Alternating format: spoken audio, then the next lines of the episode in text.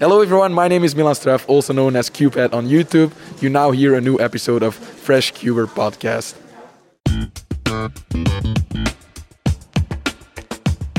Hi, hier ist Cornelius Diekmann. Oh, hallo, ich bin Jules Desjardins. Hi, my name is Mats Falk, the 2018 European Champion. Ja, ich bin Henry Gerber. Hi, so my name is Juliette, speedcuber from France, and I'm the current European record holder for one-handed average. Äh, hallo zusammen, hier ist Reto Bubendorf, äh, Weltrekordhalter in 3x3 Fewest Moves. Hi, I'm Oscar van Deventer. Hello, my name is Philip Lewicki, also known as Laser Monkey. Hi, I'm Tony Fisher. I make custom puzzles. Hallo, ich bin Ron van Bruchem aus Holland. Hi everyone, I'm Sebastiano, world record holder for FMC. Hey, this is Greg from Greg's channel, formerly Greg's Puzzles. Und jetzt hört ihr eine neue Folge von äh, Rolands Podcast. Viel Spaß dabei.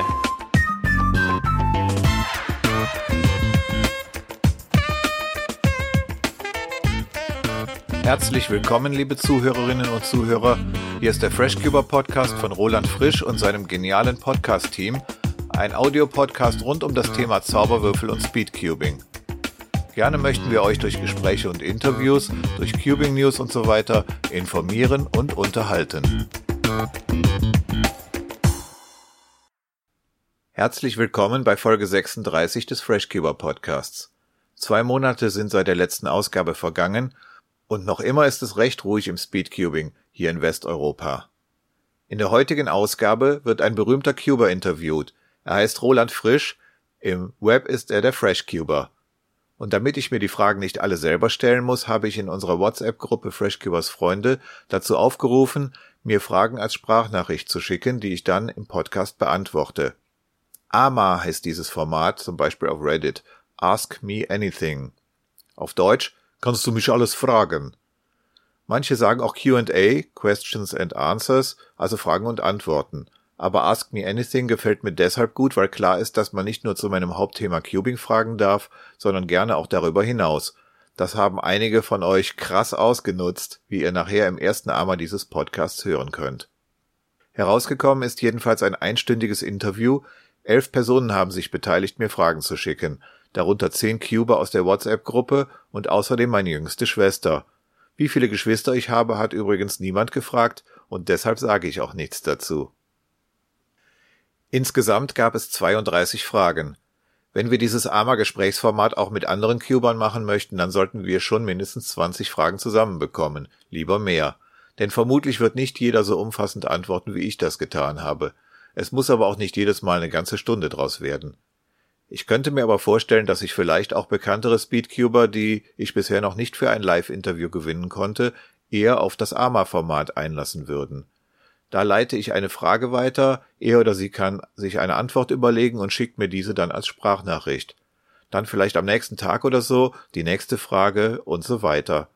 Man muss sich also keine zwei Stunden Zeit reservieren, man muss auch nicht nervös sein wegen Live-Interview, man kann eine missglückte Antwort gleich löschen und es neu einsprechen. Mal schauen, für welches Format sich zum Beispiel die Wires entscheiden, falls ich ihre WhatsApp-Nummern bekomme. Aber erst einmal habe ich das neue Interviewformat selbst getestet und mir hat es gut gefallen.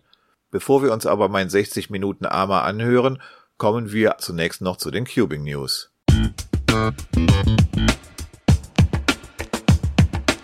Willkommen bei den Cubing News. In den vergangenen zwei Monaten seit Ausgabe 35 des FreshCuber Podcasts war es Corona-bedingt hierzulande ziemlich ruhig, was Competitions betrifft. Auch für die nächsten Wochen und Monate ist bisher nur eine neue Comp im deutschsprachigen Raum angekündigt. Aber immerhin gibt es schon wieder einige Comps in Europa, beispielsweise in Großbritannien, Polen, Italien, Dänemark und Frankreich, um nur mal zu erwähnen, was noch an den beiden verbleibenden Wochenenden im Februar geplant ist. Bestimmt geht es im Frühjahr auch bei uns wieder los. Die eine Competition im Sendegebiet dieses Podcasts ist der Swiss Cubing Cup 1, der am 19. und 20. März 2022 in Trogen in der Schweiz stattfinden wird. Wenn ich in der Nähe des Bodensees wohnen würde, würde ich mich vermutlich anmelden. So viel zu neuen Competitions. Aber es gibt ja noch andere Gelegenheiten, Cubing-Freundschaften zu pflegen und sich mit anderen Zauberwürfelverrückten auszutauschen. Auf der Startseite von freshcuber.wordpress.com stehen die beiden Termine der nächsten Zauberwürfel-Anfänger-Workshops und der daran anschließenden Cubing-Treffen in Köln. Wieder im Eiscafé, also das berühmte Eiswürfeltreffen. Das erste ist für Samstag, den 30. April geplant, das zweite für Samstag, den 18. Juni 2022. Immer vorausgesetzt, dass Corona dies dann auch zulässt, aber da bin ich optimistisch. Voraussichtlich im März werde ich dann genauere Infos posten und die Namen derjenigen sammeln, die gerne kommen möchten, damit wir ausreichend viele Tische reservieren und zusammenschieben können. Was gibt's sonst noch aus meinem Umfeld an Neuigkeiten zu vermelden? Auf freshcuber.wordpress.com wurden nun die ersten Jahrgänge fertig vom alten Blog übertragen. Alles, was ich so von 2012 bis 2016 zum Thema Cubing geschrieben oder in YouTube-Videos gezeigt habe, ist nun auf freshcuber.wordpress.com zu finden. Außerdem alle Seiten und Menüs sowie alle Artikel für die Seite mit den Zauberwürfellösungen. So viel zum Recycling bzw. Upcycling der Artikel. Unter den neuen Artikeln, die ich ebenfalls geschrieben habe, möchte ich zwei besonders erwähnen. Ich hatte ja am Ende der vergangenen Folge erzählt, dass ich mir einen Rex TO bei Ben in den Vereinigten Staaten bestellt habe, also einen Kleinserien FTO, einen leichtgängigen Face-Turning Octahedron. Mein neuer Rex TO ist Anfang des Monats dann endlich hier eingetroffen. Und so gibt es nun einen Artikel, dessen Titel lautet Blaues Goldstück, mein neuer Rex TO. Darin stelle ich den Cube ausführlich vor. Und wer wissen möchte, wie man den FTO löst, für den gibt es seit Anfang Januar den Artikel FTO Anfängerlösung. Im Wesentlichen braucht man nur zwei Algorithmen. Einer tauscht drei Kanten, der andere tauscht drei Center-Dreiecke. Die Ecken stellt man ganz am Anfang unten intuitiv richtig und oben ist eventuell noch ein Sledgehammer nötig. Schaut mal rein, der FTO ist schon ein interessantes Puzzle. Nun kommen wir hier in den Cubing News zu den neuen Weltrekorden. Felicitas hat diesen Beitrag vorbereitet. Hallo, hier die Weltrekorde. Das Aufregendste zuerst. Timon Kolaschinski aus Polen hat den Weltrekord für 3x3 Würfeldurchschnitt mit einer Zeit von 5,09 Sekunden gebrochen. In seinem Average waren sogar zwei Saws unter 5 Sekunden. Also vielleicht kriegen wir bald einen Sub-5 Average. Auch der 2x2 Würfel-Weltrekord wurde gebrochen, auch der Durchschnitt, und zwar mit einer Zeit von 1,04 Sekunden von Zain Kanani. Auch der 4x4 Durchschnitt wurde gebrochen, und zwar von Max Park mit einer Zeit von 20,68 Sekunden. Wo wir schon bei Max Park sind, der hat auch den Weltrekord für 6x6 Würfel, und zwar den Mean, und zwar mit einer Zeit von 1 Minute 15 Sekunden und 63 Millisekunden. Und dann ist auch noch ein neuer Weltrekord im Average, und zwar für Pyraminx, und den hält jetzt mit einer Zeit von 1,79 Sekunden Simon Callum. Vielen Dank an Felicitas. Nach Aufnahme des Beitrags hat Zain Kanani seinen Average-Weltrekord für 2x2 noch verbessert von den genannten 1,04 Sekunden auf nun 1,02 Sekunden. Ich nehme das mal zum Anlass, die 2x2 Weltrekorde von Zain Kanani hier zu besprechen. Im August 2021 erreichte Zane zum ersten Mal den 2x2 Weltrekord, als er mit 1,13 Sekunden den fast drei Jahre bestehenden Rekord 1,21 Sekunden von Martin Wedele-Ekdal deutlich unterbot. Im Oktober 2021 hat Zane Kanani dann seinen eigenen WR erneut unterboten. Zunächst mit 1,06 Sekunden und eine Woche später mit 1,05 Sekunden. Eine Hundertstel Sekunde in einem Average of 5. Das ist nicht einmal ein Wimpernschlag, aber dennoch ein neuer Weltrekord. Nach 1,06 und 1,05 folgte dann Anfang Februar 2022 die von Felicitas erwähnte 1,04. Wieder eine Hundertstel. Viele haben wohl gedacht, noch fünfmal WR, dann ist Zanes Weltrekord Sub 1. Aber nun hat er sich gleich um zwei Hundertstel verbessert und mit 1,02 Sekunden hat Zane Kanani nun den fünften 2x2 Average Weltrekord in Folge geschafft. Herzlichen Glückwunsch und weiter so. Den Sub 1 schaffst du bestimmt noch und spätestens dann bist du schneller mit dem Lösen des 2x2 als ich alleine für Aufnehmen und Ablegen des Cubes brauche, also ohne eine einzige Drehung. Ich hab's getestet. 1,01 Sekunden.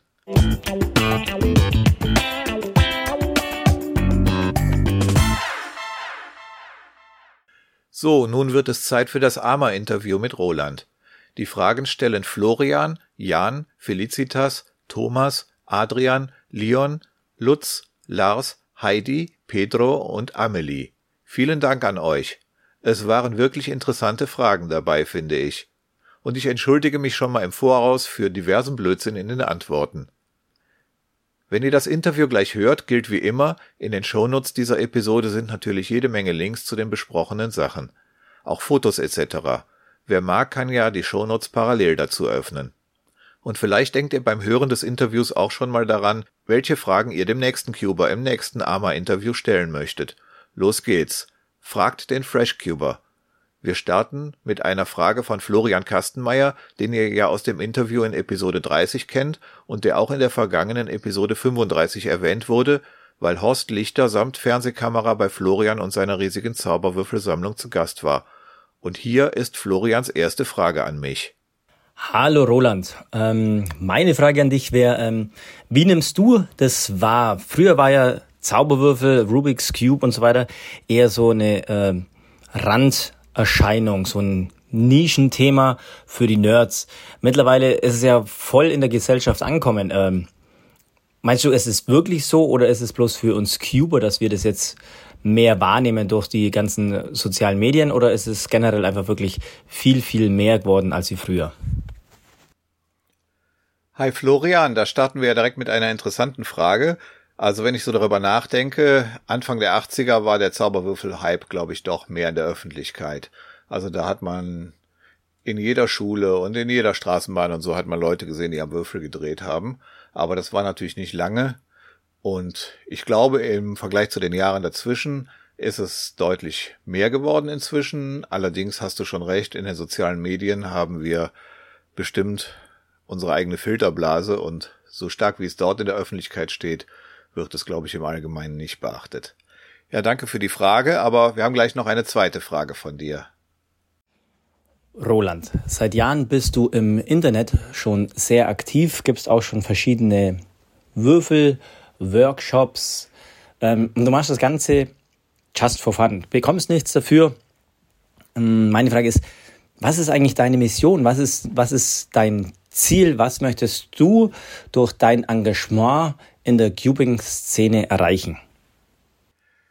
Ja, was möchte ich erreichen? Ich würde sagen, das ganze Hobby ein bisschen vorwärts zu bringen, Leute beim Einstieg irgendwie zu unterstützen, Interesse daran zu wecken.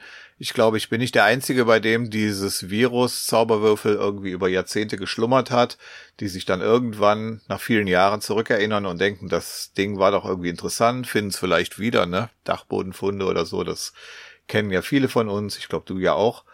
Und da ist das, denke ich mir, praktisch, wenn man eine vernünftige Hilfestellung gibt, um da eben einen leichten Einstieg zu finden. Und außerdem ist es so, dass ich halt gerne schreibe, gerne das Ganze mit Fotos garniere. Das habe ich früher auch schon zum Thema Straßenbahn gemacht oder noch früher mit rohfrisch.de habe ich zu allen möglichen Themen geschrieben.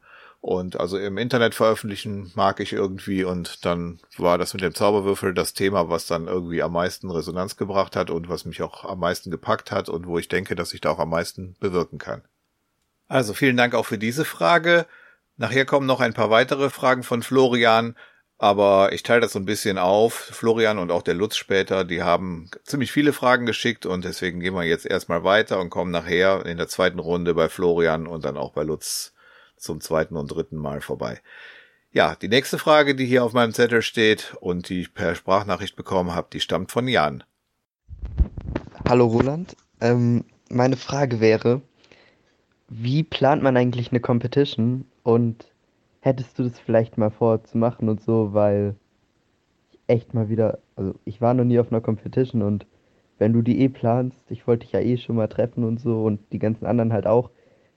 Es wäre ja voll cool, wenn wir dann so eine Competition planen könnten irgendwie. Oder du oder ich oder wenn du es halt erklärst. Wäre echt cool.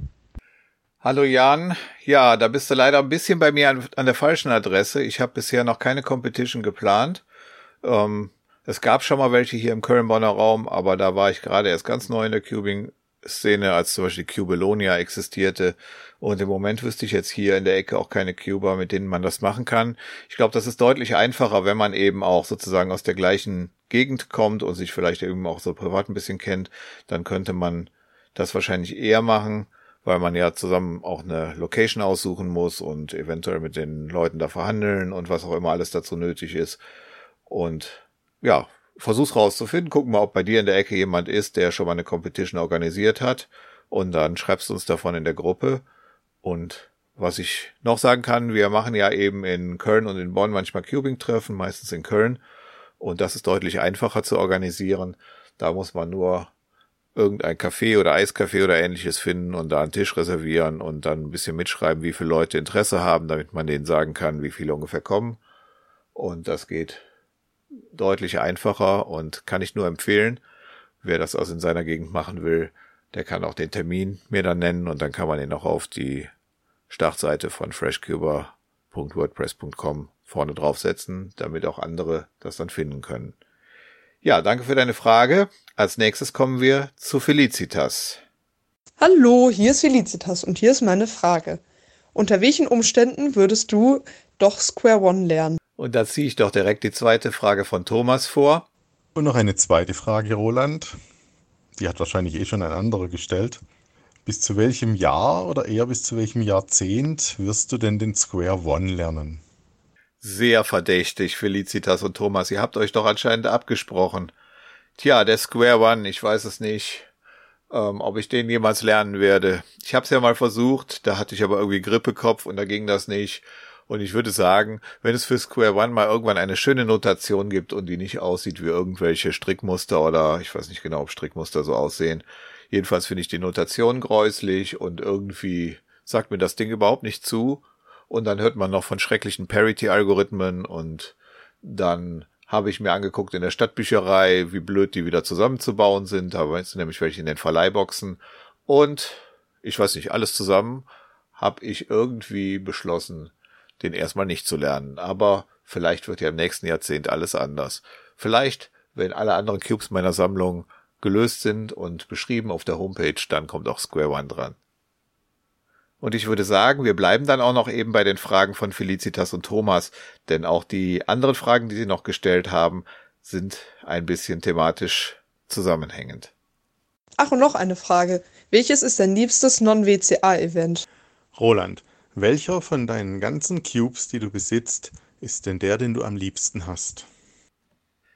Ja, das ist auch nicht so einfach zu beantworten. Also einen wirklichen Lieblingscube, so All-Time Favorite habe ich eigentlich nicht. Ähm, bleiben wir mal bei den Events, also Weekly Competition mit den Non-WCA-Events. Da muss ich sagen, da gefällt mir im Moment natürlich der FTO ganz besonders gut, weil ich da ja jetzt auch den neuen RexTO habe. Und der ist eben auch vom, von der Lösung ganz interessant. Wobei ich hoffe, dass ich da mal eine schnellere Methode lernen kann. Ja, und den Master Pyraminx finde ich eigentlich auch ganz gut in der Weekly Competition, also den Pyraminx mit einer Etage mehr. Und was ich auch sehr mag, das ist der Mirror Cube, obwohl ich den schon ziemlich lange jetzt nicht mehr auf Zeit gelöst habe. Das habe ich jetzt letzte Woche dann gemerkt an meinen Ergebnissen. Und der Mirror Cube, der ist, finde ich, deswegen interessant, weil es ein 3x3 ist, aber mit neuen Herausforderungen. Und weil man ihn ja auch zum Color Mirror Cube umbauen kann. Und da sind wir jetzt bei den allgemeinen Lieblingscubes, also auch bei denen, die nicht auf Zeit gelöst werden. Und da gehört der Color Mirror Cube schon dazu. Das finde ich eine schöne Sache, dass der eben zwei verschiedene Lösungszustände hat. Deswegen nenne ich ihn ja auch manchmal Schrödingers Cube. Und was ich auch ganz cool finde, das sind so die richtig großen Sachen, sowas wie Gigaminx oder auch der 6x6 Megaminx sozusagen. Oder auch so Sachen wie die richtig großen Big Cubes 11x11, aber die löst man natürlich nur selten, weil das jedes Mal Stunden dauert. Und was ich auch ganz faszinierend finde, sind eigentlich so Bandaged Cubes, ne? Also Bandaged 3x3s, so siamesische Cubes oder Fused Cubes. Und da gibt's natürlich dann auch so ganz raffinierte Sachen wie zwischen der Method, Pocket Cube 2x2, ähm, der sehr interessant aussieht, aber eben auch anspruchsvoll ist von der Lösung. Ja, was soll ich sagen? Also einen absoluten Lieblingscube gibt's nicht, aber es gibt schon einige, die ich so irgendwie besonders mag. Und damit kommen wir auch zu einer Frage von Adrian.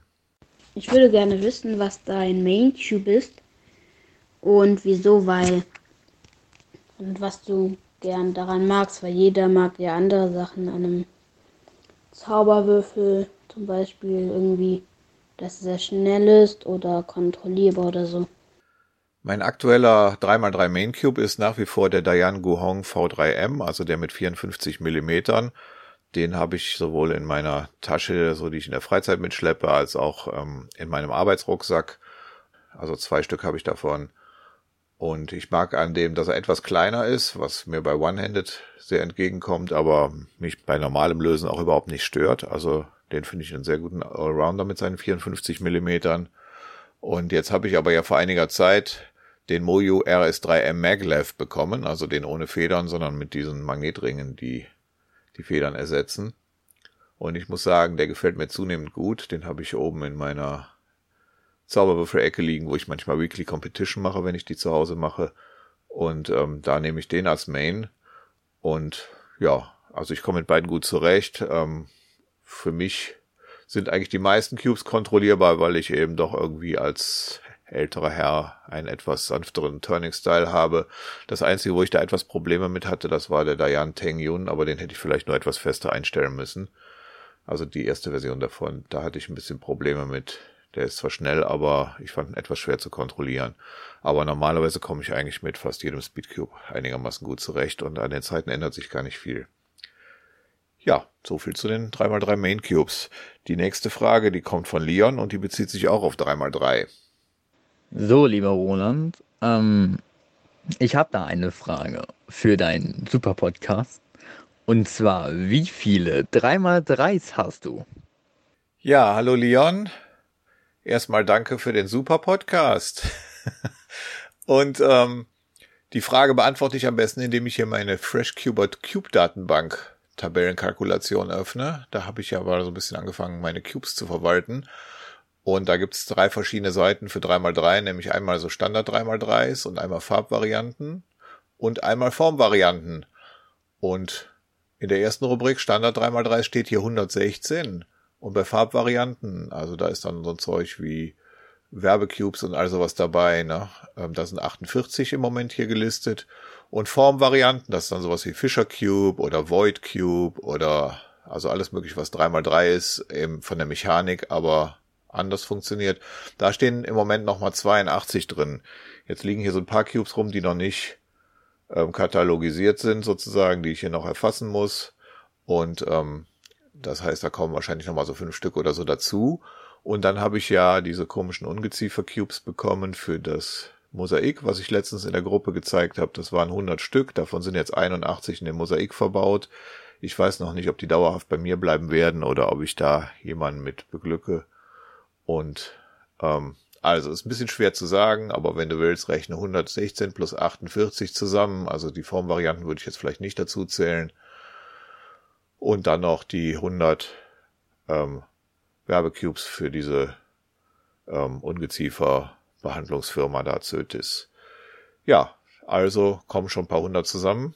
Ich hoffe, damit ist deine Frage hinreichend genau beantwortet. Und damit kommen wir zu den ersten Fragen von Lutz.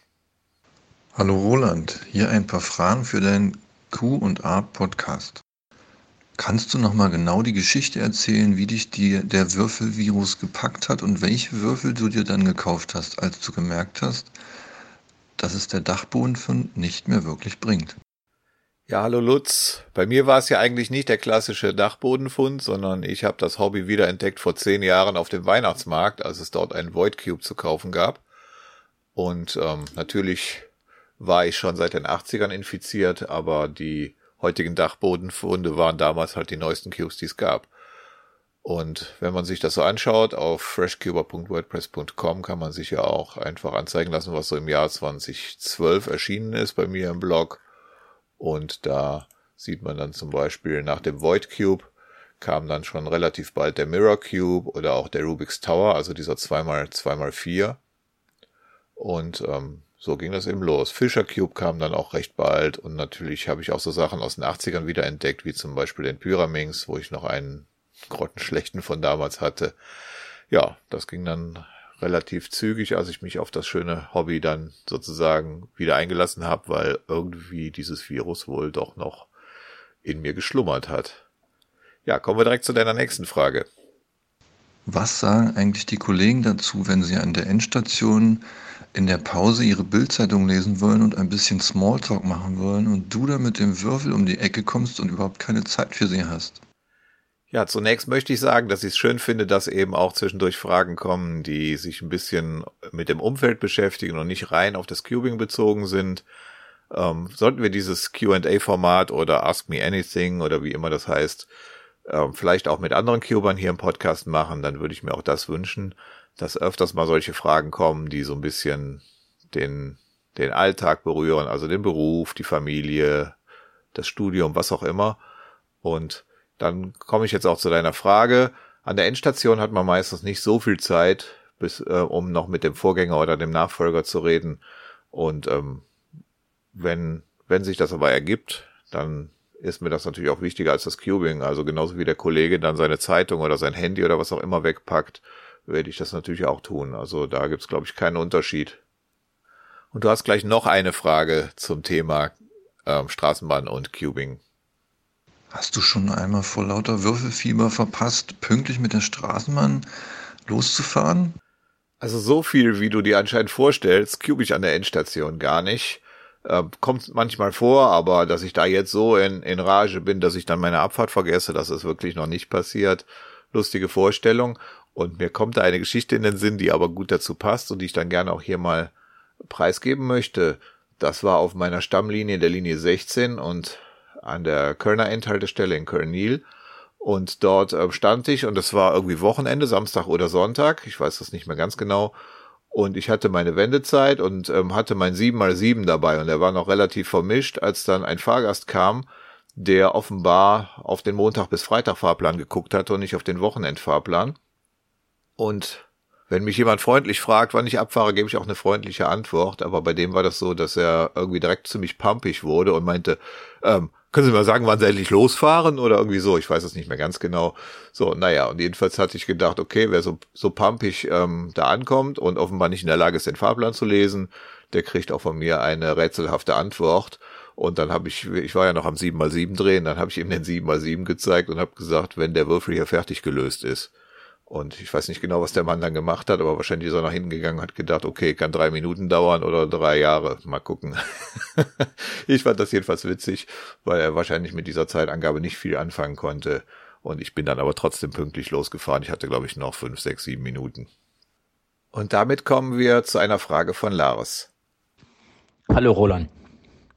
Ich möchte zunächst ein ganz großes Lob aussprechen. Ich finde äh, einfach super, wie viel Zeit und Arbeit du in deinen Blog, in deine Podcast-Folgen, in deine äh, WhatsApp-Gruppe steckst. Äh, ich habe da ganz großen Respekt davor und ähm, hoffe, dass du das noch lange so weitermachst. Äh, ich finde es auf jeden Fall super, dass es das gibt. Zu meiner Frage. Mich würde interessieren, wie du mit folgender Situation umgehst.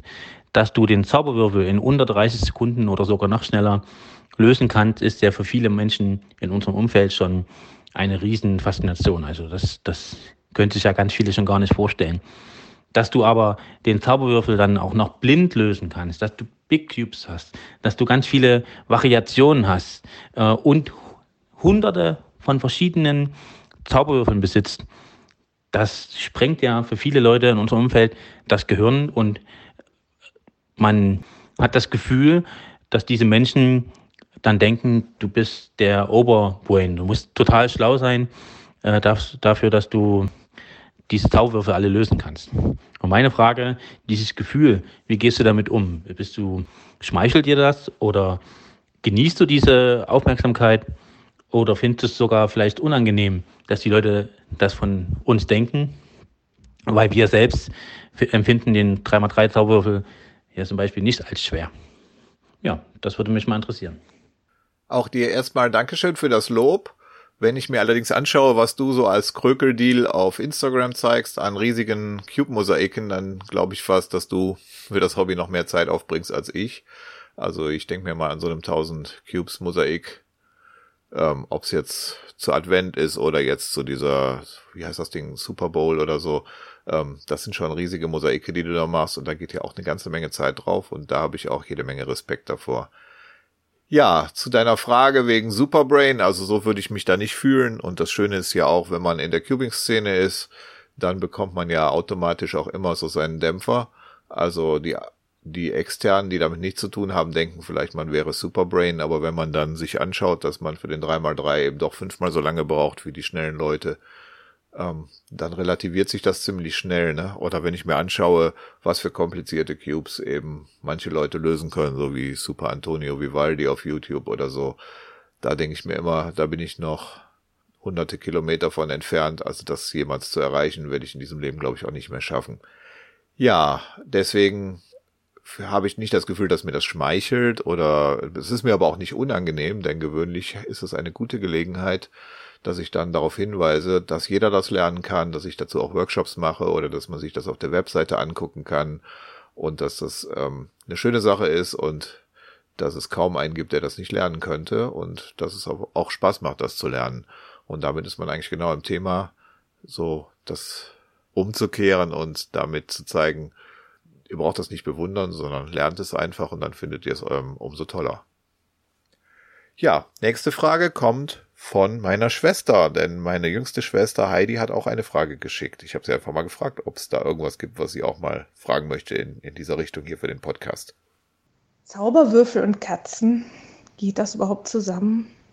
Räumen die dir nicht regelmäßig die Regale aus? Also so ein Exemplar wie unsere hier würde das garantiert machen. Wie ist das denn bei deinen? Ja, es ist schon ein mittleres Drama mit meinen Mitbewohnern.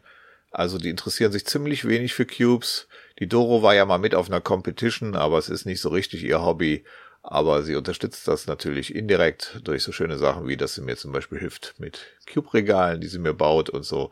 Und ähm, die Katzen haben allerdings an dem ganzen Hobby noch weniger Interesse. Also das ist schon sehr enttäuschend. Ne?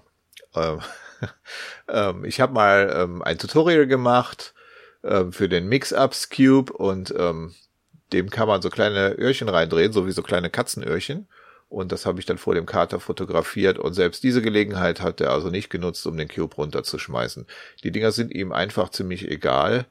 Wo sie schon mal eher in die Quere kommen, ist, wenn man Podcastaufnahmen machen will und sie gerade dann anfangen, Hunger zu bekommen, also zwei Stunden bevor es Futter gibt, ähm, dann kann man schon mal erleben, dass sie dazwischen mounzen und einem auf den Schoß springen und die Podcastaufnahme sabotieren. Aber den Cubes tun sie tatsächlich überhaupt nichts, selbst wenn die los auf dem Tisch rumliegen. Und damit gehen wir jetzt nur noch einmal zurück zum nächsten Fragenblock von Lutz und dann auch von Florian. Wie ist eigentlich dein Splitverhältnis beim CFOP, also White Cross, First to Layers und so weiter, prozentual ausgedrückt? Nee, nee, Lutz, du stellst komplizierte Fragen. Da habe ich dann tatsächlich jetzt meine Smart Cubes Apps ähm, mal wieder geöffnet. Hatte ich jetzt irgendwie eine ganze Zeit irgendwie nichts mehr mitgemacht. Und dann habe ich festgestellt, dass die natürlich dann das Passwort wieder neu haben wollen, dann das ganze Prozedere dann gemacht und ein Update, was aus China tröpfchenweise kommt, nur um dann festzustellen, dass die Apps ähm, anscheinend das nicht wirklich anzeigen, dieses Splitverhältnis. Die zeigen das zwar bei jedem einzelnen Solve an, aber irgendwie den Durchschnitt über die ganze Session oder so habe ich dann nicht abrufen können. Also habe ich dann jetzt extra für diese Frage mal zehn Solves gemacht, beziehungsweise genau genommen habe ich zwölf gemacht aber der eine hatte tatsächlich ein PLL-Skip, das war eine 17,65, also echt eine gute Zeit für mich. Aber wenn natürlich dann PLL ein Skip ist, dann verändern sich natürlich die anderen Prozentwerte zum Negativen und deswegen habe ich den Skip, äh, den 17er mit Skip nicht mitgerechnet. Und dann hatte ich noch einen anderen, den ich rausgestrichen habe. Der hatte 52 Sekunden. Und zwar, weil ich da, ähm, ich, äh, ich habe irgendwie einen G-Perm verhauen und dann ähm, habe ich dann versucht, den noch zu reparieren, dann habe ich es nochmal verhauen. Also ich hatte dann insgesamt 51 Prozent alleine für PLL und das ist ja dann auch für die Statistik nicht so sinnvoll. Also habe ich es eigentlich gemacht wie bei Average of 12 und habe den besten und den schlechtesten gestrichen, kann man sagen. Ja, und dann kam heraus, ähm, dass ich also beim Cross irgendwie Werte zwischen 8 und 24 Prozent habe. Also 24 ist natürlich peinlich, ne? Und dass das also im Durchschnitt aber immer noch 14,3 Prozent sind. Also da könnte ich vielleicht mal dran arbeiten. ja, und dann beim äh, F2L komme ich ungefähr auf 32 bis 55 Prozent der Gesamtlösungszeit. Und 32 ist natürlich schon ganz nett, aber 55, ähm, das wäre auch noch verbesserungsfähig.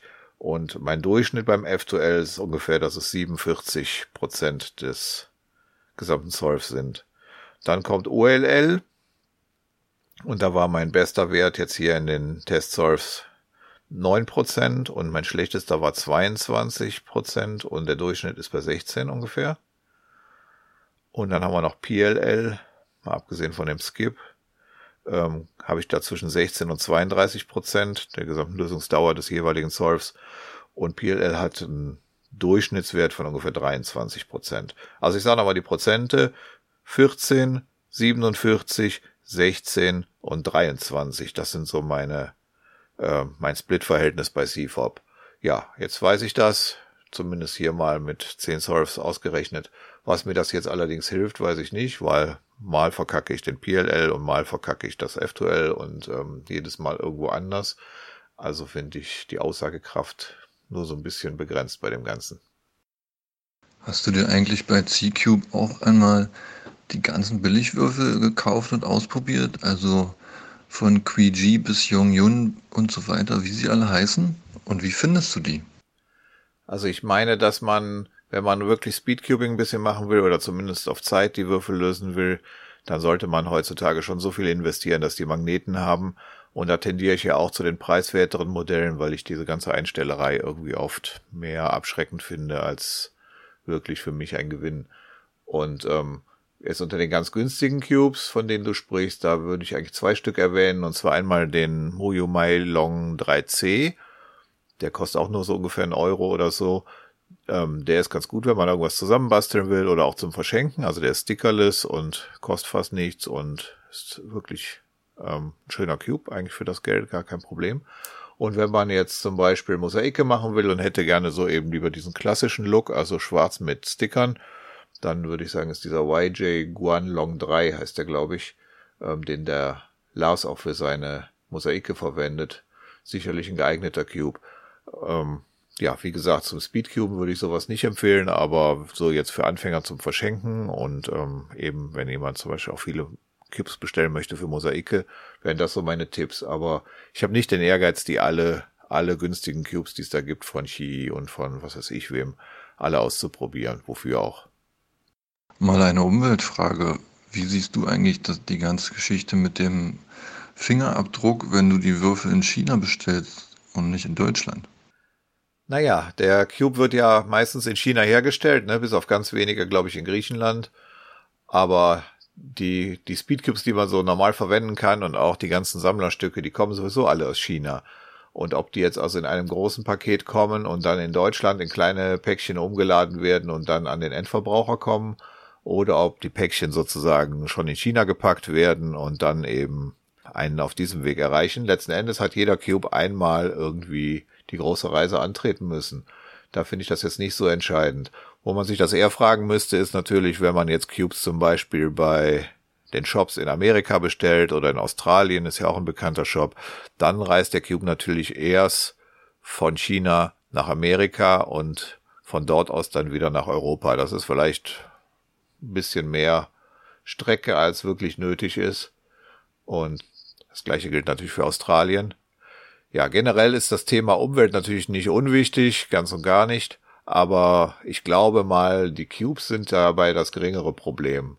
Eher sollte man sich fragen, wie man zum Beispiel so Competitions reist und ich denke mir auch die Menge an Plastik, die da verbaut ist und die ich dann 30 Jahre oder so aufhebe oder länger teilweise, ähm, das ist dann auch nicht ökologisch das Entscheidende, wenn man das vergleicht mit den ganzen Mengen Plastik, die man überall verwendet und die dann letzten Endes entweder im Recycling oder sogar im Restmüll landen. Also angefangen von Käseverpackungen über Einwegkugelschreiber und was auch immer. Ich denke mir mal, insgesamt, wenn man das auf all die Jahre umrechnet, ist das mit den Cubes das geringere Problem.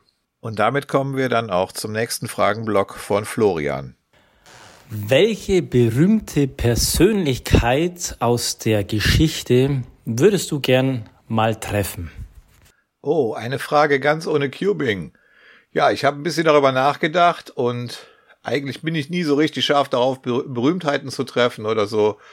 Aber wenn das möglich wäre, zeitreisend oder wie auch immer, dann glaube ich mal, würde mich Galileo Galilei besonders interessieren.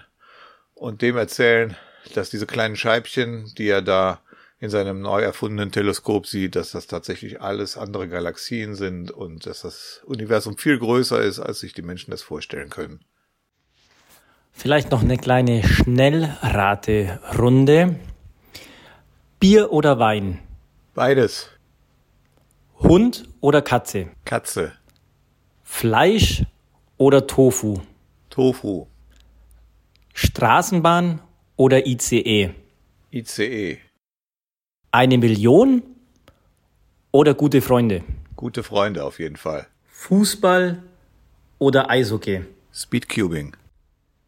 Berge oder Meer? Auch beides, aber ja. Kaffee oder Tee? Kaffee. Bohlen oder Silbereisen? Kastenmeier. Hotel oder Zelt? Hotel. Cola oder Pepsi? Ist beides Cola. Und zum Schluss Apple oder Samsung? Android. Und damit kommen wir zum nächsten Fragensteller und das ist Pedro. Pedro ist erst seit ungefähr einer Woche oder so bei uns in der WhatsApp-Gruppe Freshkeepers Freunde und er hatte mich angeschrieben, dass er Delegate ist, also WCA Delegate, also Competitions leitet und zwar in Brasilien. Bis dahin ist also der Freshkeeper Podcast vorgedrungen und Pedro hört ihn zum einen, weil ihn natürlich das Thema Cubing interessiert, aber eben auch, weil er Deutsch lernt. Und hier ist seine Frage. Hallo Holland, ich bin Pedro aus Brasilien und möchte dich fragen, was ist dein Lieblingswettbewerb, an dem du teilgenommen hast? Hallo Pedro, vielen Dank für deine Frage und ich freue mich natürlich riesig, dass der Freshkeeper Podcast schon es auf andere Kontinente geschafft hat und also auch in Südamerika gehört wird. Ja, also das war eine schöne Überraschung, dass du bei uns in die Gruppe gekommen bist und ich hoffe, du verstehst einigermaßen, was wir dort auf Deutsch diskutieren. Ja, und deine Frage nach dem Lieblingswettbewerb von denen, an denen ich bisher teilgenommen habe, die beantworte ich jetzt gerne. Und zwar habe ich ja inzwischen 20 Competitions gehabt. Ne? Man kann sich auf der WCA-Seite das anschauen. Und wenn ich da so drüber schaue, da waren natürlich viele ganz tolle Competitions dabei. Und oft habe ich gedacht, das ist die schönste aller Zeiten. Und wenn ich mich jetzt wirklich für eine entscheiden müsste, was mir schon schwer fällt, dann wäre das, glaube ich, die Dutch Open 2019. Das hat ähm, eigentlich zwei Gründe. Und zwar habe ich da zum ersten Mal eine Competition erlebt, wo es eben ein System mit festen Runnern gab. In Deutschland haben wir das bisher immer anders gemacht. Das konntest du ja auch in früheren Podcast-Folgen schon nachhören. Und jetzt seit Corona sind wir im Moment, glaube ich, auch eher bei diesem System, sogar mit festen Plätzen.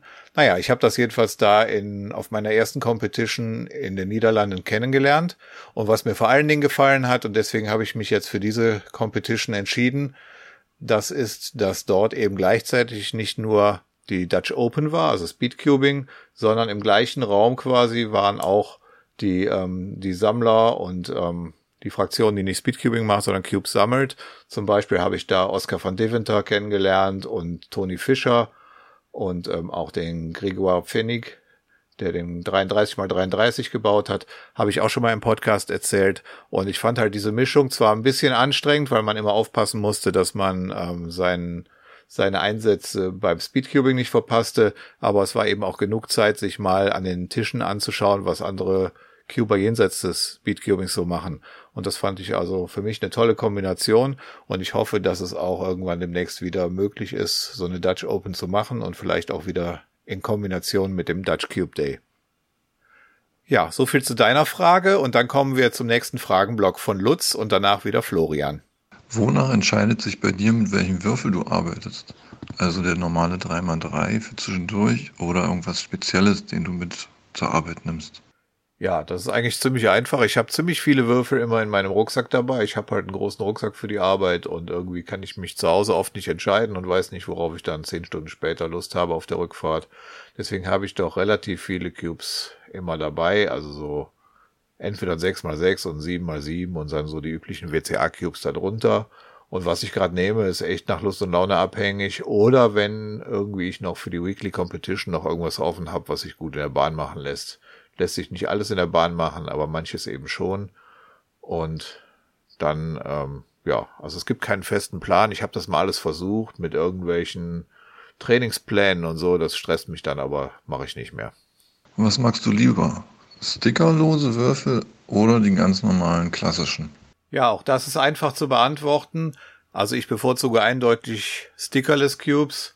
Nicht nur, dass ich eben keine Sorge haben muss, dass sich da irgendwelche Aufkleber lösen oder so und dass die mit der Zeit eben immer hässlicher werden, die mit Stickern, sondern ich habe auch das Gefühl, dass sich mein Turning Style ändert. Wenn ich einen Cube mit Stickern habe, dann drehe ich irgendwie anders, weil ich immer denke, ich würde mit den Fingernägeln, obwohl die kurz sind, irgendwie die Sticker beschädigen.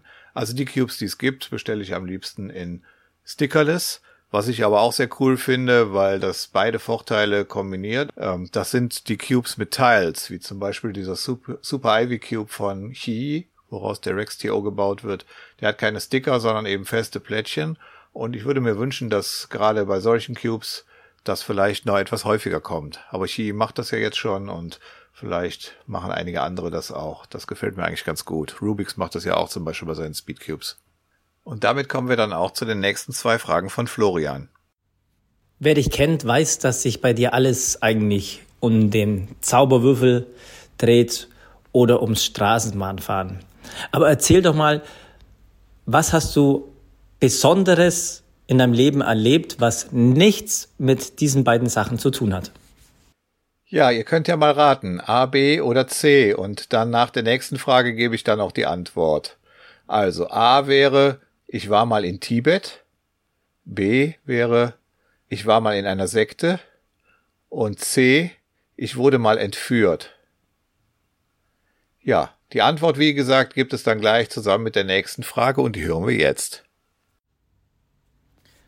Du hast ein Angebot äh, von einem TV-Sender und sollst bei einer Serie mitspielen. Die Serie nennt sich Goodbye Deutschland, also es geht ums Auswandern. Nehmen wir an, du würdest dran teilnehmen. In welches Land würdest du auswandern? So, während ihr noch überlegt, ob nun A oder B oder C richtig ist, gehe ich erstmal auf die zweite Frage ein, aber versprochen, danach kommt auch die Antwort auf die Frage, was ich Besonderes erlebt habe außerhalb von Straßenbahn und Cubing. Ja, also erstmal die Frage nach dem Auswandern. Also ich bin nicht so ein Fernsehfan und ich bin da nicht so verrückt, in jede Sendung zu kommen wie du, Florian. Und ähm, deswegen gut bei Deutschland habe ich mir auch noch nie wirklich angeguckt. Also ich weiß zwar, dass es das irgendwie gibt, aber für mich wären solche Fernsehformate nix. Allerdings hatte ich irgendwann vor 20, 30 Jahren schon mal die Idee gehabt, ähm, eventuell auszuwandern. Und zwar habe ich damals Italienisch gelernt und ähm, das hätte mich schon irgendwie gereizt, aber dann kam das irgendwie alles anders mit, keine Ahnung, Familie, Job und sonst was alles, was einen dann davon abhält. Außerdem glaube ich, wartet Italien nicht wirklich darauf, dass Deutsche auswandern und dort die U-Bahnen fahren. Naja, ähm, also Italien würde mich reizen vom sprachlichen, allerdings glaube ich nicht so sehr der der Süden, sondern wenn dann wäre ich wahrscheinlich eher im italienischen Norden geblieben und ähm, Dort ist es klimatisch etwas besser auszuhalten und auch alles ein bisschen, sage ich mal, westlicher. Man, der, der Kulturschock wäre vielleicht nicht ganz so groß. Ja, was mich auch in den letzten Jahren reizen würde, wäre Schweden. Jetzt nicht wegen Corona und so, ne, sondern allgemein. Schwedisch habe ich auch mal angefangen zu lernen und irgendwie mag ich das Land. Ich kann es nicht genau sagen, warum, aber also ich habe bisher nur den Süden kennengelernt und das hätte ich mir auch vorstellen können, aber eigentlich gibt es keinen Grund, hier wegzugehen, ist alles in Ordnung. Und deswegen, egal ob das Fernsehen ein Angebot macht oder nicht, ich glaube, ich bleibe erstmal in Deutschland. Ja, das war diese Frage. Und jetzt kommen wir zu dem, was ich denn Besonderes erlebt habe, außer, ähm, also was nichts zu tun hat mit Straßenbahn oder mit Cubing, mit Zauberwürfel. Und dann habe ich ja gesagt, A oder B oder C. Und A war, ich war schon mal in Tibet. Und das war's nicht. In Tibet war ich noch nicht. Das hättet ihr auf meiner Homepage gelesen. Ich habe mal über eine Competition in Tibet geredet, also geschrieben. Und da hätte schon dabei gestanden, wenn ich mal da gewesen wäre. Dann das zweite war B. Ich bin mal aus einer Sekte ausgestiegen. Und das dritte war C. Ich wurde mal entführt. Also, soweit ich mich erinnern kann, wurde ich nie entführt. Vielleicht mal als Baby, vielleicht wurde ich auch vertauscht. Ich weiß es nicht genau. Aber die richtige Antwort, die gesucht war, ist B. Und zwar bin ich tatsächlich in meiner Kindheit sozusagen in eine religiöse Gruppe, die man durchaus als Sekte bezeichnen kann, hineinerzogen worden und erst im Alter von ungefähr 30 habe ich mich davon gelöst. Und das ist, glaube ich, eine Sache, die einen schon auch irgendwie prägt.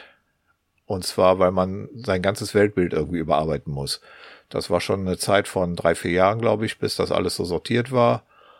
Und irgendwann in der Mitte war wirklich der offizielle Ausstieg und dann wenden sich Freunde ab und dann ähm, ist das halt eine, eine Zeit, wo man alle möglichen Dinge in Frage stellt. Und bei mir war das dann nicht nur der Ausstieg aus dieser religiösen Gruppe, sondern ich habe dann eben auch begonnen, generell alle möglichen Fragen mir zu stellen nach dem Ursprung des Lebens und ob es übernatürliche Phänomene in diesem Universum gibt. Und ich würde sagen, ich vertrete jetzt eben ein naturalistisches Weltbild und orientiere mich eher an humanistischen Grundsätzen als an der Vorstellung, dass es da irgendeinen gibt, der von oben herab auf uns schaut und dann unsere Taten bewertet. Ja, also seitdem bin ich ein nicht mehr religiöser Mensch und das denke ich mir war bestimmt eine besondere Sache, die jetzt außerhalb meines Berufes oder meines Hobbys liegt und ähm, die wahrscheinlich die wenigsten von vermuten würden. Aber vielleicht kommt ja aus der damaligen Zeit mein missionarischer Eifer auch für das Thema Cubing. Es geht da nicht um Weltanschauung, aber natürlich ähm, von ähm, für etwas zu schwärmen oder für etwas begeistert einzutreten, von dem man eben überzeugt ist. Und damit springen wir einmal nochmal nach ganz vorne auf meinem Zettel mit den vielen Fragen. Und da ist noch eine Frage offen von Felicitas, die wir ja ganz am Anfang gehört haben. Ach, und bei welchem WCA-Event könntest du dir am ehesten vorstellen, doch noch Weltklasse-Solver zu werden? Weltklasse in einem WCA-Event. Naja, also ich habe ein einziges Mal eine Medaille gewonnen, das habe ich auch im Blog stehen. Und das war bei den German Nationals 2017. Dort gab es eine Medaille außerhalb der normalen Wertung für den ältesten Teilnehmer. Und weil der wirklich älteste Teilnehmer schon abgereist war, habe ich die dann bekommen. Inzwischen gibt's aber so Leute wie Christian und Thomas, die sind ungefähr im gleichen Alter wie ich, ich glaube sogar ein klein bisschen drüber, so dass ich selbst wahrscheinlich diese Medaille nicht mehr kriegen würde.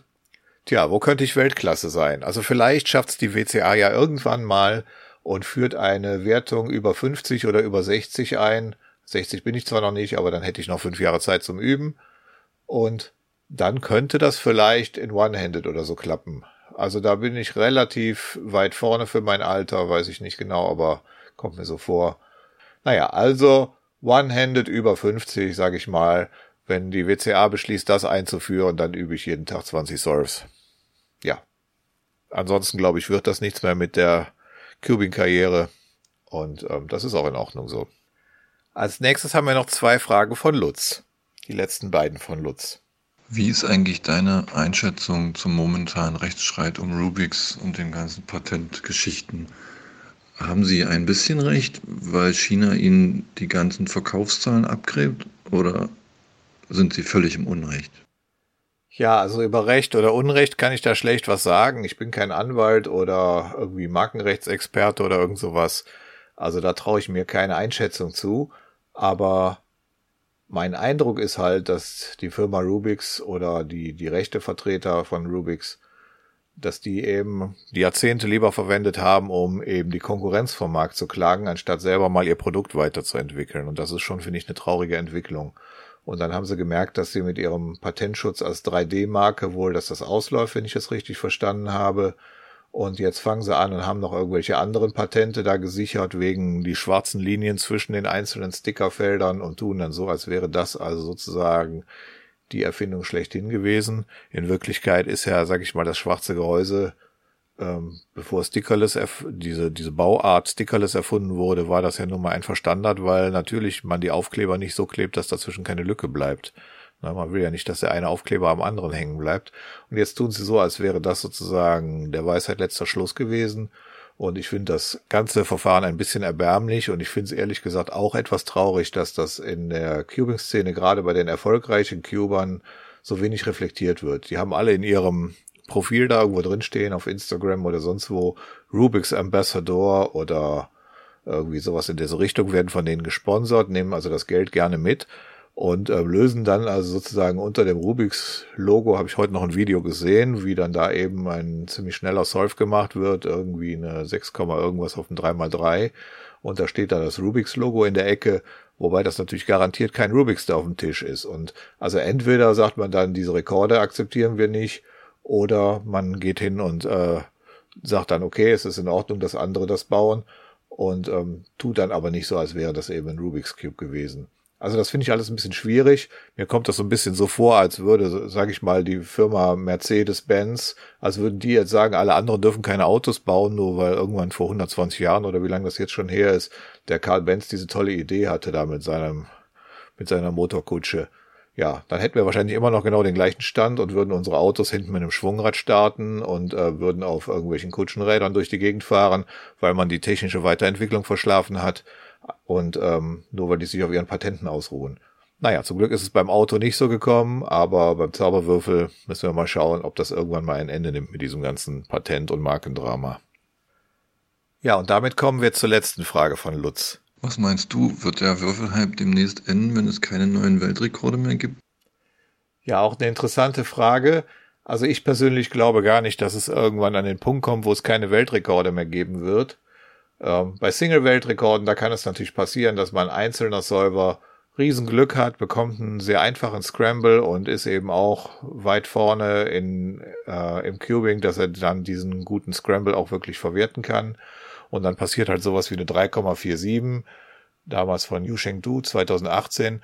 Die wird bestimmt noch eine ganze Weile stehen bleiben können, es sei denn, irgendein Cuber, der eigentlich schneller ist als Yu Sheng Du, bekommt eben einen vergleichbar einfachen Scramble und macht dann vielleicht eben auch mal eine 2,9 oder so. Wer weiß, kann alles passieren. Inoffiziell hat es das ja auch schon gegeben. Und ähm, bei Average-Weltrekorden halte ich das Ganze allerdings für wesentlich unwahrscheinlicher, denn da müsste man ja viermal hintereinander so Riesenglück haben. Und ähm, da denke ich mir, wird es immer weitergehen.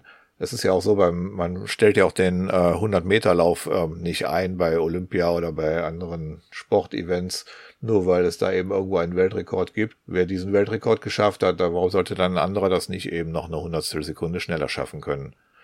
Ja, deswegen glaube ich, hängt das nicht wirklich an den Weltrekorden. Die meisten machen ja auch Speedcubing nicht, weil sie auf den Weltrekord zielen, sondern weil sie sich selber verbessern wollen und Spaß daran haben. Also glaube ich nicht, dass da dieser Würfelhype, wie du es nennst, deswegen enden wird. Und ich glaube auch nicht, dass wir wirklich einen Würfelhype haben. Wir haben eine kontinuierlich wachsende Community, also das Thema ähm, findet immer wieder Leute, die sich dafür interessieren. Aber es ist nicht ein Hype wie damals 1980, also so ein Strohfeuer, was dann eben ein, zwei Jahre hält und dann wieder zusammenbricht. Speedcubing machen wir jetzt schon fast 20 Jahre. Und ähm, ich glaube, da werden noch eine ganze Menge schöne Jahre kommen. Ja, so viel zu deiner letzten Frage, lieber Lutz. Und damit kommen wir auch zu den letzten beiden Fragen von Florian. Vielen Dank insbesondere an euch beide, dass ihr so viele Fragen eingeschickt habt. Aber ich sage auch schon mal Danke für alle anderen, auch wenn sie nur ein oder zwei oder drei Fragen eingeschickt haben. Ich finde es toll, dass so viele mitgemacht haben. Und ähm, ja, kommen aber gleich noch ein paar. Erstmal wenden wir uns jetzt den Fragen von Florian zu, den letzten beiden. Am 14. Februar war Valentinstag. Ja, die Liebe, die Liebe. Was haben wir nicht schon alles für die Liebe gemacht? Aber Roland, erzähl doch mal, was war das Verrückteste, das du für die Liebe angestellt hast?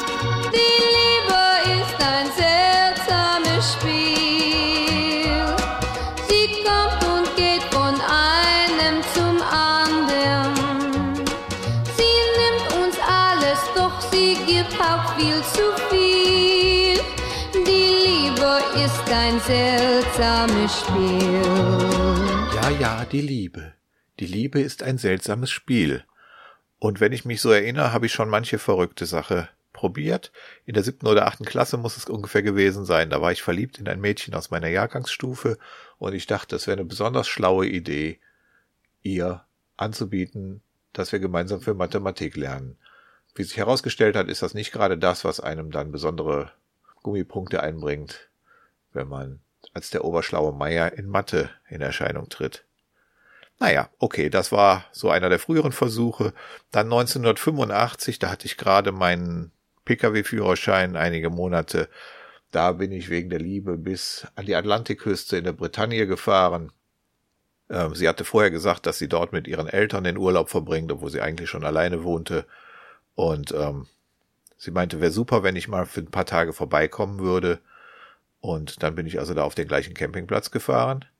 Und dann fand sie es nicht mehr so super, weil sie nämlich ähm, ihrem Vater das nicht gesagt hatte und dem das irgendwie nicht passte und sie gedacht hat, der Roland macht das sowieso nicht. Naja, okay, das war vielleicht wirklich das Verrückteste. Naja, was auch ziemlich verrückt war, das war 2014, da habe ich nämlich tatsächlich geheiratet wegen der Liebe. Aber das war wohl nicht so die beste Idee. Obwohl wir vorher schon viele Jahre zusammen waren, war es dann irgendwie mit der Liebe sehr schnell vorbei und ähm, nach einem Jahr war ich geschieden. Naja, dann habe ich auch die Doro, meine jetzige Lebensgefährtin, gefragt, was sie denn wohl meint, was das Verrückteste oder Beeindruckendste ist, was ich für unsere Liebe so angestellt habe. Und was ihr spontan einfiel, als wir uns ein Jahr lang kannten, da hatte ich die Fotos aus dem ersten Jahr zusammengestellt zu einem digitalen Fotoalbum als Animoto-Video, nett aufbereitet und ähm, einigermaßen witzig kommentiert und ich glaube, das hat ihr sehr gut gefallen. Naja, jedenfalls sind wir beide immer noch zusammen glücklich und wenn ich mal wieder in die Bretagne fahren sollte, dann höchstwahrscheinlich mit der Doro. Außer es geht zu einer Competition. Ja, okay. Dann kommen wir jetzt zur letzten Frage von Florian und die lautet. Kannst du spontan ein Gedicht aufsagen? Ein Gedicht? Ja klar. Zumindest dachte ich das zunächst. Und dann habe ich festgestellt, dass ich ähm, den Zauberlehrling doch nicht mehr komplett auswendig kann, alle 347 Strophen oder wie viele das waren. Da bleibe ich irgendwo drin stecken. Und dann habe ich mich an was Kürzeres besonnen, das wird sowieso hier besser hinpassen. Und da habe ich festgestellt, da bleibe ich auch mittendrin an einer Stelle stecken, aber da kann ich wenigstens noch irgendwie 95 Prozent. Und damit das jetzt einigermaßen fehlerfrei klappt, lese ich das aber einfach mal hier vom Bildschirm ab. Und zwar die Made von Heinz Erhard. Hinter eines Baumes Rinde wohnt die Made mit dem Kinde. Sie ist Witwe, denn der Gatte, den sie hatte, fiel vom Blatte, diente so auf diese Weise einer Ameise als Speise. Eines Morgens sprach die Made, Liebes Kind, ich sehe gerade, drüben gibt es frischen Kohl, den ich hol, so lebt denn wohl. Halt, noch eins, denk, was geschah, geh nicht aus, denk an Papa. Also sprach sie und entwich, Made Junior aber schlich hinterdrein, und das war schlecht, denn schon kam ein bunter Specht und verschlang die kleine fade Made ohne Gnade, schade. Hinter eines Baumes Rinde ruft die Made nach dem Kinde. So, und nach diesem traurigen Gedicht, was ich leider doch nicht mehr ganz auswendig kann, habe ich mir gedacht, das ist ja doch ein bisschen billig, so wegzukommen. Und deswegen habe ich überlegt, was gibt es eigentlich für Gedichte oder Songtexte über das Zauberwürfeln? Und da habe ich mal ein Gedicht geschrieben, und zwar ein Limerick. Ihr wisst ja hoffentlich, was ein Limerick ist, ne? Versschema ist A, A, B, B, A. Und am schönsten sind natürlich Limericks, wenn sie auch noch auf irgendeinen Ort Bezug nehmen und das muss aber nicht Limerick sein. Deswegen, mein Limerick fängt so an. Es war mal ein Cuber aus Stade, der fand dreimal drei ziemlich fade. Jetzt löst er geschwind ihn mit Füßen und blind auf der Speedcubing Olympiade. Ja, und weil ich hier sowieso immer alles doppelt und dreifach mache und nicht nur von einer Liebesverrücktheit erzähle, sondern direkt von drei oder vier, habe ich mir gedacht, ähm, es muss noch viel mehr Zauberwürfelpoesie geben und deswegen habe ich einen Songtext umgeschrieben. Falco, Rock Me Amadeus, kennt ihr sicher.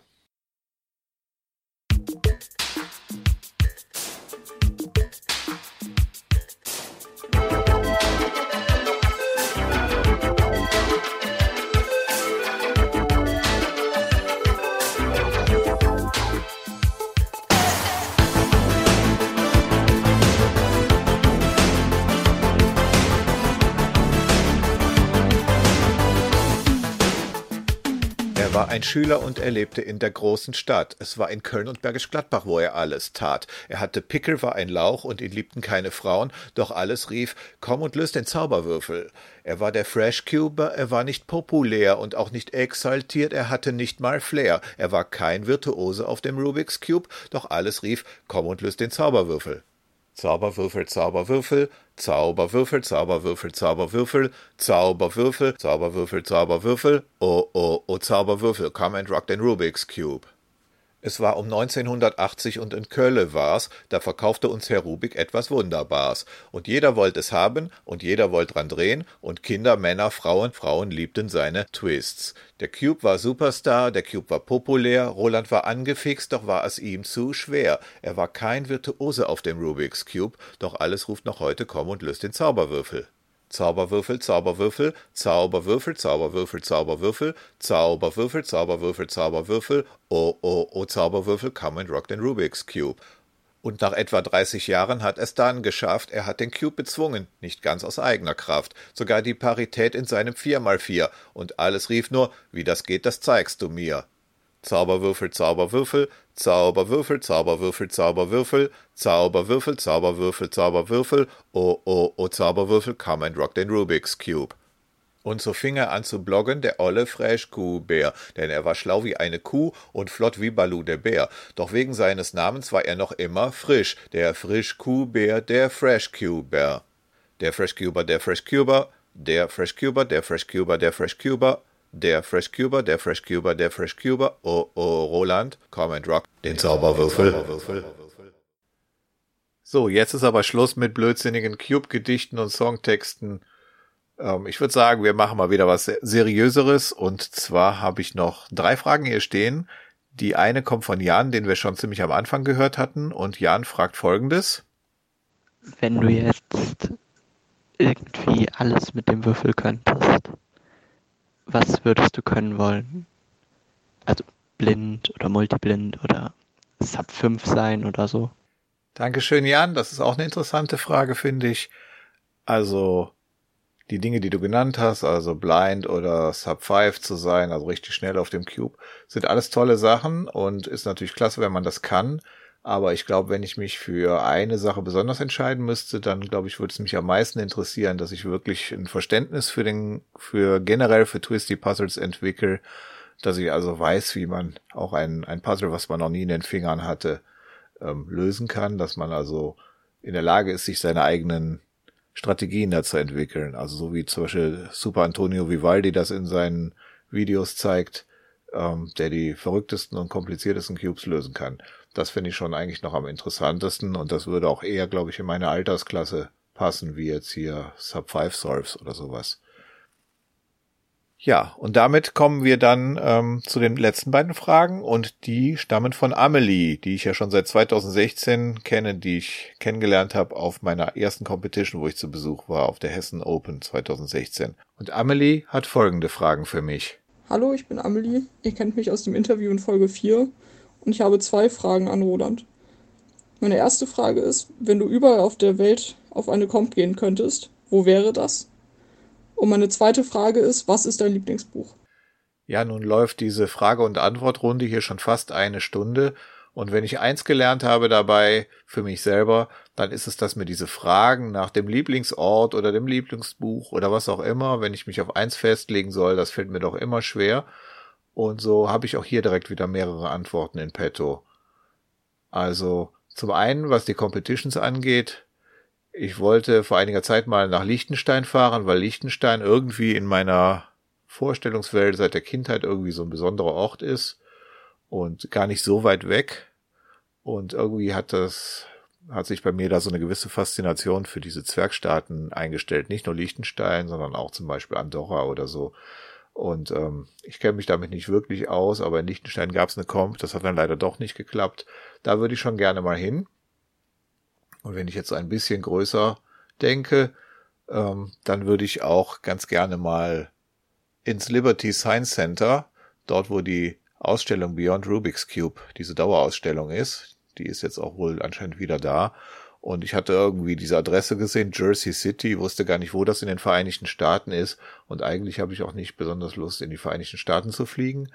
Aber dann habe ich mir das irgendwie vor einiger Zeit mal angeguckt und habe festgestellt, dieses Liberty Science Center in Jersey City.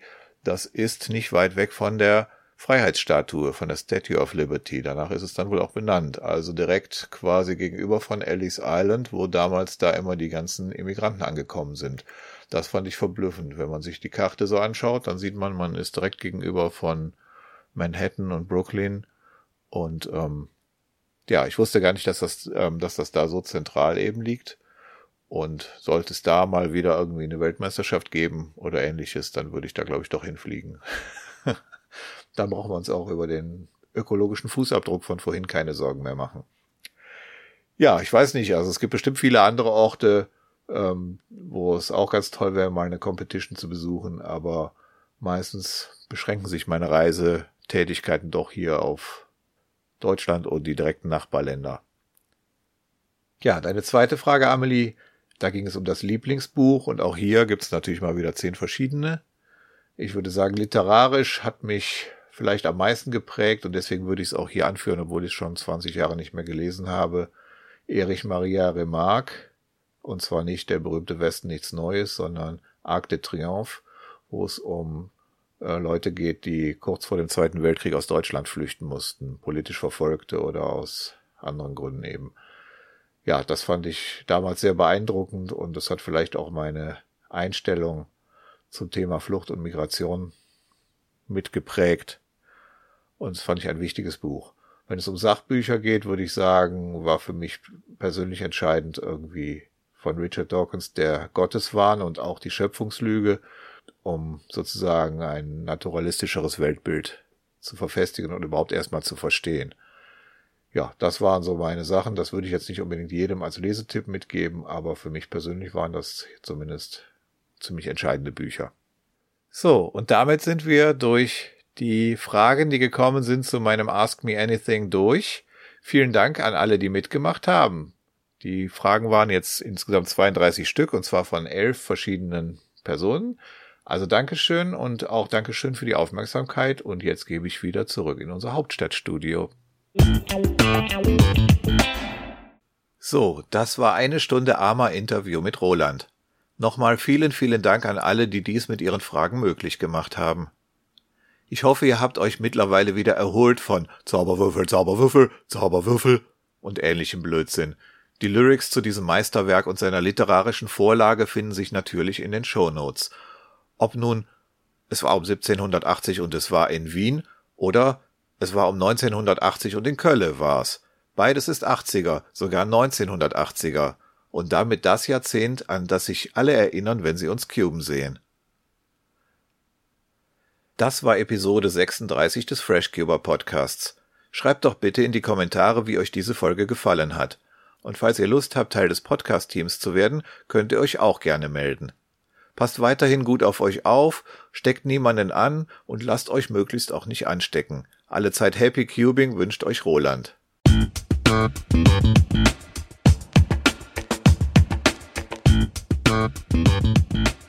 Damit sind wir leider am Ende dieser Episode angelangt. Ich hoffe, diese Folge des FreshCuber Podcasts hat euch gefallen. Meine Cubing-Website ist freshcuber.wordpress.com und dort findet ihr auch die anderen Folgen dieses Podcasts und die Möglichkeit, ihn zu abonnieren, sodass ihr keine Folge verpasst. Wenn ihr dieses Projekt unterstützen möchtet, dann teilt den Link zum Podcast, erzählt anderen Cubern davon, schreibt fleißig Kommentare unter die Shownotes dieser Folge und schickt mir Ideen für weitere Themen. Ihr könnt mir auch gerne e-mailen an podcast@freshcuber.de.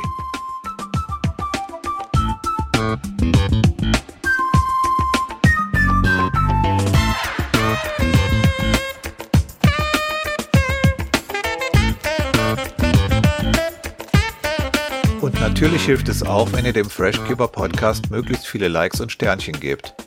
Die nächste Folge, also Episode 37, erscheint hoffentlich im April 2022. So viel passiert ja gerade nicht im Cubing, außer natürlich auf freshcuber.wordpress.com, wo ich noch immer mit dem Umzug beschäftigt bin. Das war's für heute. Vielen Dank fürs Zuhören und Mitmachen. Nun haltet die Ohren steif und die Maske über Mund und Nase. Viel Spaß beim Cuben. Bis denne.